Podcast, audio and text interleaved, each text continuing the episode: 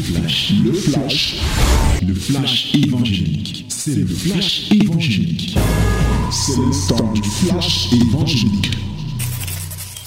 Oui, mon bien-aimé, voici le temps de la parole. Voici la minute de la vérité à fraîche rosée.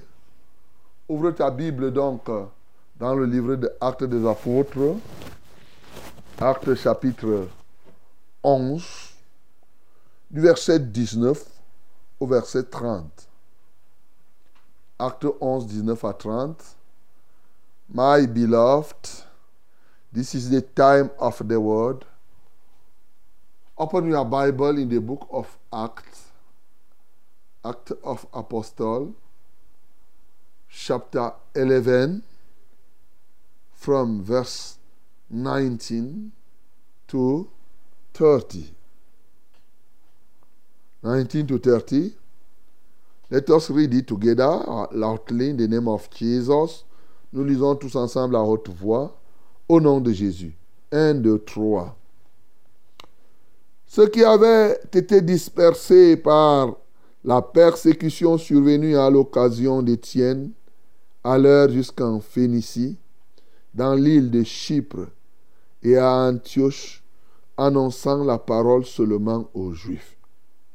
Il y eut cependant parmi eux quelques hommes de Chypre et de Cyrène qui étaient venus à Antioche, s'adressèrent aussi aux Grecs et leur annoncèrent la bonne nouvelle du Seigneur Jésus. La main du Seigneur était avec eux et un grand nombre de personnes crurent et se convertirent au Seigneur. Le bruit en parvint aux oreilles des membres de l'église de Jérusalem et ils envoyèrent Barnabas jusqu'à Antioche. Lorsqu'il fut arrivé et qu'il eut vu la grâce de Dieu, il s'en réjouit et il les exhorta tous à rester d'un cœur ferme, attaché au Seigneur. Car c'était un homme de bien, plein d'Esprit Saint et de foi, et une foule assez nombreuse se joignit au Seigneur. Barnabas se rendit ensuite à Tars pour chercher Saul. Et l'ayant trouvé, il amena Antioche. Pendant toute une année, ils se réunirent aux assemblées de l'Église et ils enseignèrent beaucoup de personnes. Ce fut à Antioche que, pour la première fois, les disciples furent appelés chrétiens. En ce temps-là, des prophètes descendirent de Jérusalem à Antioche. L'un d'eux, nommé Agabus, se leva et annonça par l'Esprit qu'il y aurait une grande famine sur toute la terre. Elle arriva en effet sous Claude. Les disciples résolurent d'envoyer chacun, selon ses moyens, un secours aux frères qui habitaient la Judée. Ils le firent parvenir aux anciens par les mains de Barnabas et de Saul. Amen. Voici encore un autre témoignage que nous avons ce matin. Comme nos frères, nos dévanciers ont vécu, nous aussi, nous sommes appelés à vivre. Alors, nous avons vu dans Acte 8 comment il y avait la persécution. Et à cause de cette persécution, les disciples se sont éparpillés, les uns allant en Judée, les autres en Samarie. Et certains donc se sont retrouvés comme ça là, en train d'aller, oui, dans l'île de Chypre, à Antioche. Et ce qu'ils faisaient, c'est qu'ils annonçaient la bonne nouvelle. Partout, la parole. Sauf que ceux-là, ils avaient encore l'ancienne mentalité, ils le faisaient aux Juifs. Pendant que cela se produisait, parmi eux, il y a eu quelques hommes de Chypre et de Cyrène. Voilà, Chypre, vous connaissez Chypre, non? Chypre est là. Sirène, quand on parle de sirène dans la Bible, ici, là, c'est généralement, si on veut situer, c'est les gens un peu de, de l'Afrique du Nord, là, hein, du côté de la Tunisie. Vous savez, beaucoup de gens ne savent pas que le Maghreb avant, en ce temps-là, était, était chrétien. beaucoup de gens ne savent pas. Donc, c'est très important, c'est juste une parenthèse que, que je donne. Alors, et ceux-ci, ils sont arrivés à Antioche. Ils se sont adressés aux Grecs. Leur, annoncé, ils leur ont annoncé la bonne nouvelle du Seigneur Jésus. La Bible précise que la main du Seigneur était sur eux. Et comme la main du Seigneur était sur eux, un grand nombre de personnes crurent et se convertirent au Seigneur. Maintenant, la nouvelle étape est arrivée à Jérusalem. Et donc, les apôtres ont décidé, l'église de Jérusalem, ils ont décidé d'envoyer Barnabas en mission jusqu'à Antioche. Ce n'était pas la porte d'à côté, mais bien aimé. Lorsqu'il fut arrivé donc, il a vu la grâce de Dieu qui était sur eux et il s'en est réjoui. Et il les exhorta tous, effectivement, à rester fermes, d'un cœur ferme attaché au Seigneur. Et comme lui était rempli d'Esprit Saint et de foi, en exhortant, ça faisait que les gens ne faisaient que s'ajouter, s'ajouter. Un grand nombre, une foule nombreuse s'ajoutait, se joignit à eux. Et de sorte que quand Barnabas a vu que l'église était en train de croître beaucoup, il a dit non, avec ça, il faut que j'aille chercher quelqu'un. Moi seul, je ne peux pas m'en sortir. Il est parti donc chercher Saul de Tars, ça dit Paul. Et Paul est venu, ils étaient ensemble. Et pendant toute une année, ils enseignaient. Les disciples étaient là, les gens étaient fiers. Et les gens pratiquaient exactement l'enseignement qui était donné, au point où, quand les autres les voyaient pratiquer ce qui est enseigné, on leur a donné le nom de chrétiens. Chrétiens et non chrétiens. Chrétiens. Et c'est comme cela que, aussi, comme l'Église croissait, il fallait que tous les ministères puissent se rendre Maintenant, beaucoup de prophètes sont venus pour que aussi, vous savez, normalement l'Église fonctionne dans une coopération avec euh, une collaboration de plusieurs ministères. Les évangélistes sont là, les apôtres sont là, les disciples sont là, et les prophètes aussi sont là. Beaucoup de prophètes sont donc venus, et bien sûr, de Jérusalem à Antioche. Et euh, l'Esprit de Dieu a parlé qu'il y aura une grande famille. Même les gens qui venaient de se convertir là ont compris que non, ils doivent être ensemble et apporter leur contribution. Ils ont donc envoyé la contribution par Paul et par Barnabas aux autres qui devraient souffrir à cause de la misère. Voilà le récit, voilà le témoignage. Bien aimés, nous pouvons comprendre un certain nombre de choses ici. L'une des choses quand même qui me marque, c'est le fait que les gens soient devenus, que les gens aient trouvé le moyen de surnommer les disciples de Jésus chrétiens. Ça attire, ton attention, non? Ils étaient des disciples de Jésus, entre guillemets, des disciples pratiquants, parce qu'au fond, on ne peut pas avoir un disciple non pratiquant. Aujourd'hui, on entend les gens qui disent que je suis un chrétien non pratiquant. Quand toi tu affirmes que tu es un, chrétien non pratiquant, c'est-à-dire que tu sers le diable. C'est ce que ça signifie. C'est la même chose. Aujourd'hui, quand on compare, est-ce que vous-même, vous voyez que ceux qui disent qu'ils sont chrétiens là sont vraiment chrétiens? Très sincèrement. Ce n'est pas une affaire de jugement. c'est une affaire de constat. Nous avons constaté que plusieurs de ceux qui disent qu'ils sont chrétiens sont plutôt des crétins. Des crétins. C'est des gens qui ont de la peine à lire même la Bible, à pratiquer ce que la Bible dit.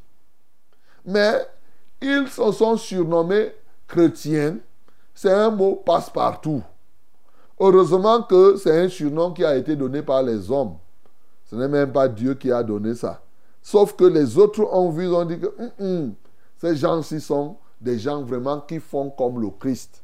Parce que être chrétien, c'est marcher comme le Christ a marché. 1 Jean chapitre 2, le verset 6 dit que si nous disons que nous sommes en communion avec le Christ, marchons comme lui-même il a il a marché. Si tu dis que tu es en communion, si tu dis que Jésus est en toi et que toi tu es en Christ, on le verra par ta marche. Tu marches comme Christ lui-même a marché on peut donc t'appeler chrétien.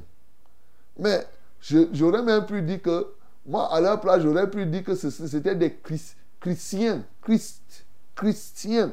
Voilà. Je ne dis pas chrétien, je dis chrétiens. Les chrétiens. Voilà. Chrétiens. Tu as compris? Bon, eux, ils ont dit chrétien. Moi, j'ai dit chrétien. Voilà. Donc, les gens qui sont comme le Christ, qui marchent comme lui, aujourd'hui, ils ne sont pas nombreux, ils sont rares. Mais il y en a. Voilà. La bonne nouvelle, c'est qu'il y a des gens sur cette terre qui marchent encore comme Christ a marché. Et comme Christ le recommande. Donc, ce matin, toi aussi, tu peux décider d'être un chrétien. Parce que comme maintenant, il y a beaucoup de, de chrétiens, on peut laisser l'expression chrétien. Appelons-nous les chrétiens. Voilà, les chrétiens, c'est ceux-là qui marchent comme le Christ. Tu as compris? Donc, ça c'est un élément formidable. Une autre chose qui me marque ici, c'est que la Bible nous dit, et c'est là où je reviens maintenant sur notre fil conducteur. Vous vous souvenez que nous avons dit que nous méditons les actes des apôtres pour que nous nous laissions transformer et que nous parvenions à être des gens qui gagnent, qui gagnent les âmes, qui partent à la conquête des âmes et des territoires. Quels sont les éléments ici qui vont nous aider à conquérir les territoires? L'un des premiers éléments qui me marque ici, bien aimé, on dit ceux qui avaient été dispersés par la persécution, ceux qui avaient été dispersés. Et on continue encore. On dit que il y a cependant parmi eux quelques hommes de Chypre et de Cyrène, quelques hommes, ceux qui, a dit que c'est des gens qui n'avaient pas de titre. C'est des gens qui étaient des simples disciples. Ils étaient là, ils étaient dispersés. Ils n'avaient même pas un apôtre au milieu d'eux, à l'heure où ils sont en train de se disperser. Ils n'avaient pas en tant que tel un pasteur physique qui devait... Mais ils avaient, ils n'avaient ni titre. On ne donne pas que tel était ceci, tel était comme cela. Non. On sait seulement qu'ils avaient quoi Au lieu d'avoir le titre, ils avaient la parole de Dieu et ils avaient sur eux la grâce de Dieu. Alléluia. Je voudrais que tu soulignes la main de l'Éternel souvent aussi est synonyme de la grâce de Dieu. Et c'est là, il a dit qui a cru à ce qui vous a été annoncé. Le bras de Dieu, oui, la main de l'Éternel, c'est la grâce de Dieu. C'est pourquoi souvent on te parle de ce que la grâce personnifiée, c'est Jésus. Ils avaient donc sur eux la main de l'Éternel, a dit la grâce de Dieu et la parole de Dieu. Bien-aimé, tu veux être quelqu'un qui gagne les âmes il te faut compter sur la grâce de Dieu. Elle est fondamentale. La main de l'éternel. Ne compte pas sur tes diplômes. Ne compte pas sur ta taille. Ne compte pas sur la couleur de ta peau. Ne compte pas sur ton argent. Ne compte pas sur quoi que ce soit. la grâce de Dieu, source du salut. C'est sur elle que tu dois poser ta confiance. C'est la même de l'éternel. Lorsqu'elle est sur toi, tu n'as pas besoin d'avoir un titre. Tu n'as pas besoin d'être un enfant, un jeune, un vieux. Ça ne va, c'est pas l'âge. Bien-aimé, tu dois compter sur la grâce. J'insiste. Beaucoup de gens ne comptent pas sur la grâce. C'est pourquoi, si tu comptes sur la grâce, rien ne va t'empêcher de faire. C'est quand tu ne comptes pas sur la grâce, c'est quand tu ne comptes pas sur la main de l'Éternel que tu auras de la peine à t'engager. Mais si tu sais que la grâce de Dieu est sur toi, mon bien-aimé, rien ne t'empêche de commencer à prêcher, à parler de Dieu. Donc le premier point que je veux mettre dans ton cœur, la grâce de Dieu, source du salut, est encore disponible aujourd'hui. Alléluia. Tu peux compter donc sur cette grâce. Au-delà de dire simplement euh, euh, par la grâce de Dieu. Comment ça va? Je vais bien par la grâce de Dieu. C'est devenu une expression. Mais est-ce que vraiment c'est un fondement de ta vie? Est-ce que c'est une base de ta vie? Alors tu dois passer de l'étape de slogan, la grâce comme un slogan, pour en faire un fondement, une source pour toi. A dit de là, tu tires l'énergie qui te permettra de faire ce que tu dois faire afin que les âmes soient sauvées. Personne ne peut être là et compter sur la grâce de Dieu et ne rien faire. Non. Tu vas t'engager. Tu sais que non, par la grâce de Dieu, telle, telle chose va se faire par la grâce de Dieu, je sais que telle chose va se réaliser et je m'engage en comptant sur la grâce de Dieu. Bien sûr, si tu comptes sur la grâce de Dieu et que tu fais ça ne marche pas, ça fait quoi? C'est que la grâce a refusé de faire. mais c'est tout, non? Alors, tu ne vas pas être découragé. Mais c'est quand tu comptes sur toi-même. Tu comptes ceci, ceci, cela. Donc, bien aimé, voilà la première chose. Tu n'as pas besoin de titre, tu n'as pas besoin de quoi que ce soit. Tu as reçu Jésus, la main de l'Éternel est sur toi. Tu as la parole de Dieu. Tu as la grâce de Dieu. Et c'est tout.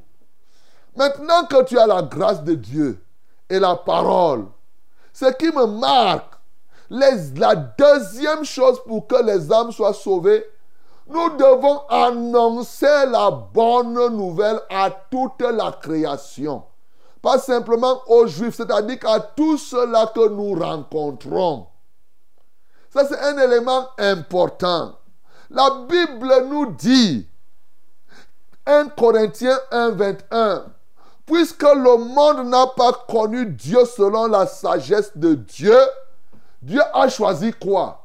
Il a choisi la folie de la prédication pour sauver les croyants. Yeah! La folie de la prédication. Bien-aimé, ce matin, tu dois être le fou de l'évangile. C'est ça. Mais regarde le fou alors. Est-ce que le fou a honte de parler? Le fou, quand il sort, il parle à tout le monde. Il n'a peur de personne. Il regarde. Ce qu'il a dit, il te dit. Ça, c'est le fou. on se moque de lui, il parle toujours.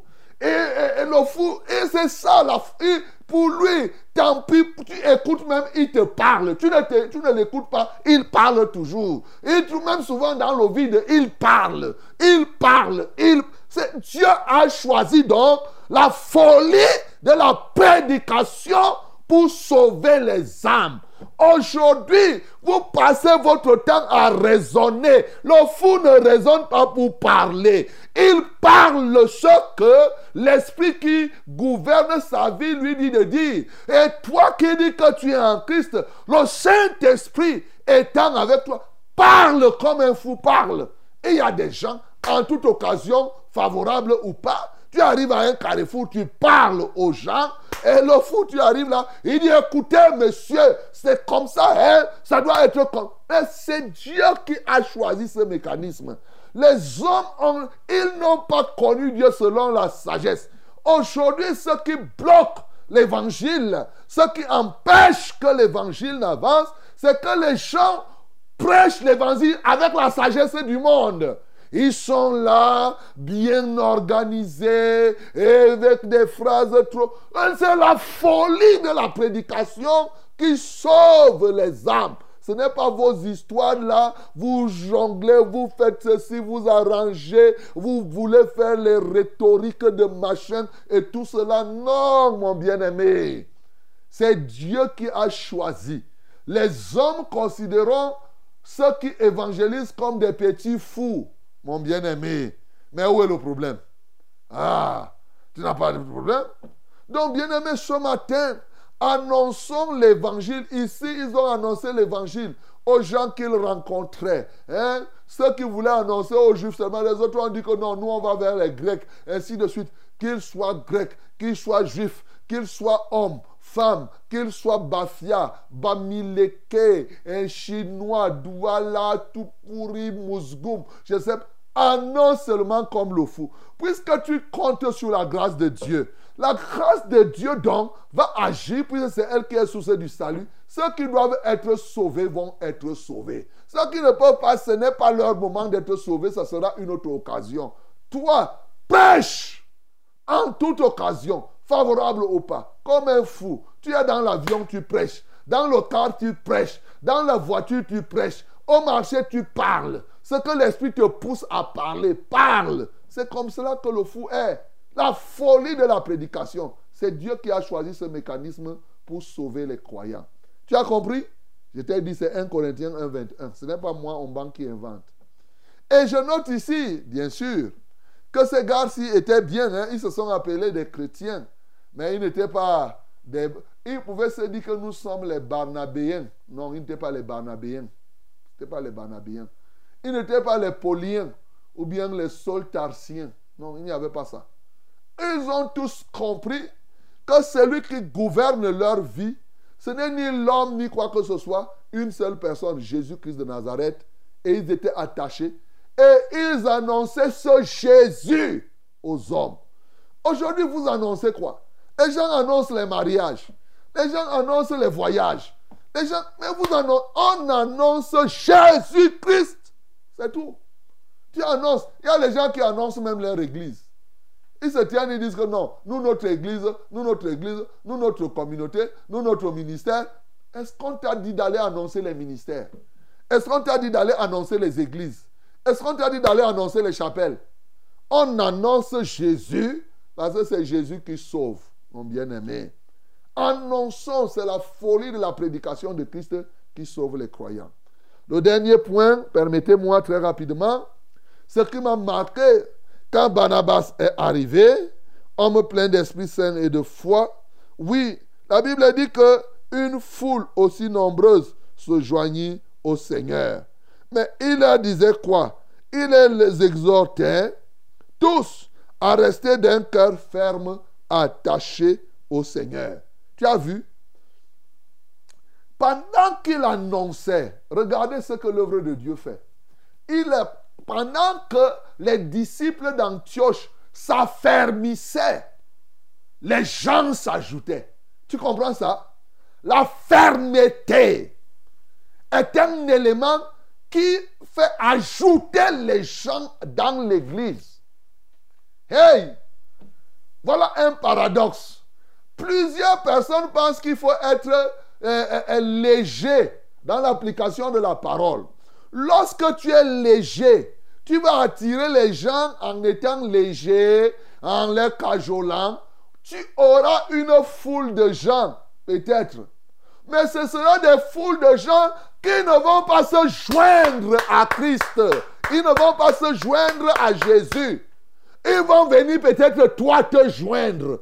Mais ils ne vont... Ici, on dit, une foule assez nombreuse se joignit au Seigneur. Or, souvent, les gens font que les foules se joignent à eux. Bien-aimé, si tu veux que des foules se joignent au Seigneur, c'est-à-dire que les foules deviennent, c'est-à-dire que vous devenez un, le peuple devient un avec le Seigneur, il faut être ferme dans la pratique de la parole de Dieu. C'est cette fermeté qui permet, qui participe à ce que les gens puissent être attaché à Christ et non à toi. Aujourd'hui, on trouve des pasteurs cajoleurs, des gens qui cherchent à attirer les âmes. En faisant ceci, en faisant, ils ils font comme si ils doivent te flatter. Non, mon bien-aimé, l'évangile n'est pas là, ce n'est pas une, une flatterie. Non, non, non, non. Toi qui passes ton temps à flatter les gens, tu vas rendre compte au Seigneur. Tu veux que les gens se joignent à toi? Oui. Et oui, tu pourras avoir une foule pour toi-même. C'est tant mieux. Ah ben, ça sera tant pis pour toi au dernier jour. Mais si tu travailles pour que les foules joignent le Seigneur, on doit appliquer la parole de Dieu avec toute la rigueur. D'où l'application de la saine doctrine. Que les gens soient contents. Que les gens ne soient pas parce que c'est la Bible qui dit on le fait. Tu es fâché ou tu es content. C'est ça. C'est pour cela, ceux-ci, puisqu'ils étaient, ils étaient affermis c'est cet affermissement qui a fait que les gens disent que non, ça c'est des gens qui pratiquent l'enseignement de Christ. Et quand les gens voyaient qu'ils pratiquaient les choses comme Christ, allez, hop, ils disent que moi aussi je m'en vais pratiquer comme Christ.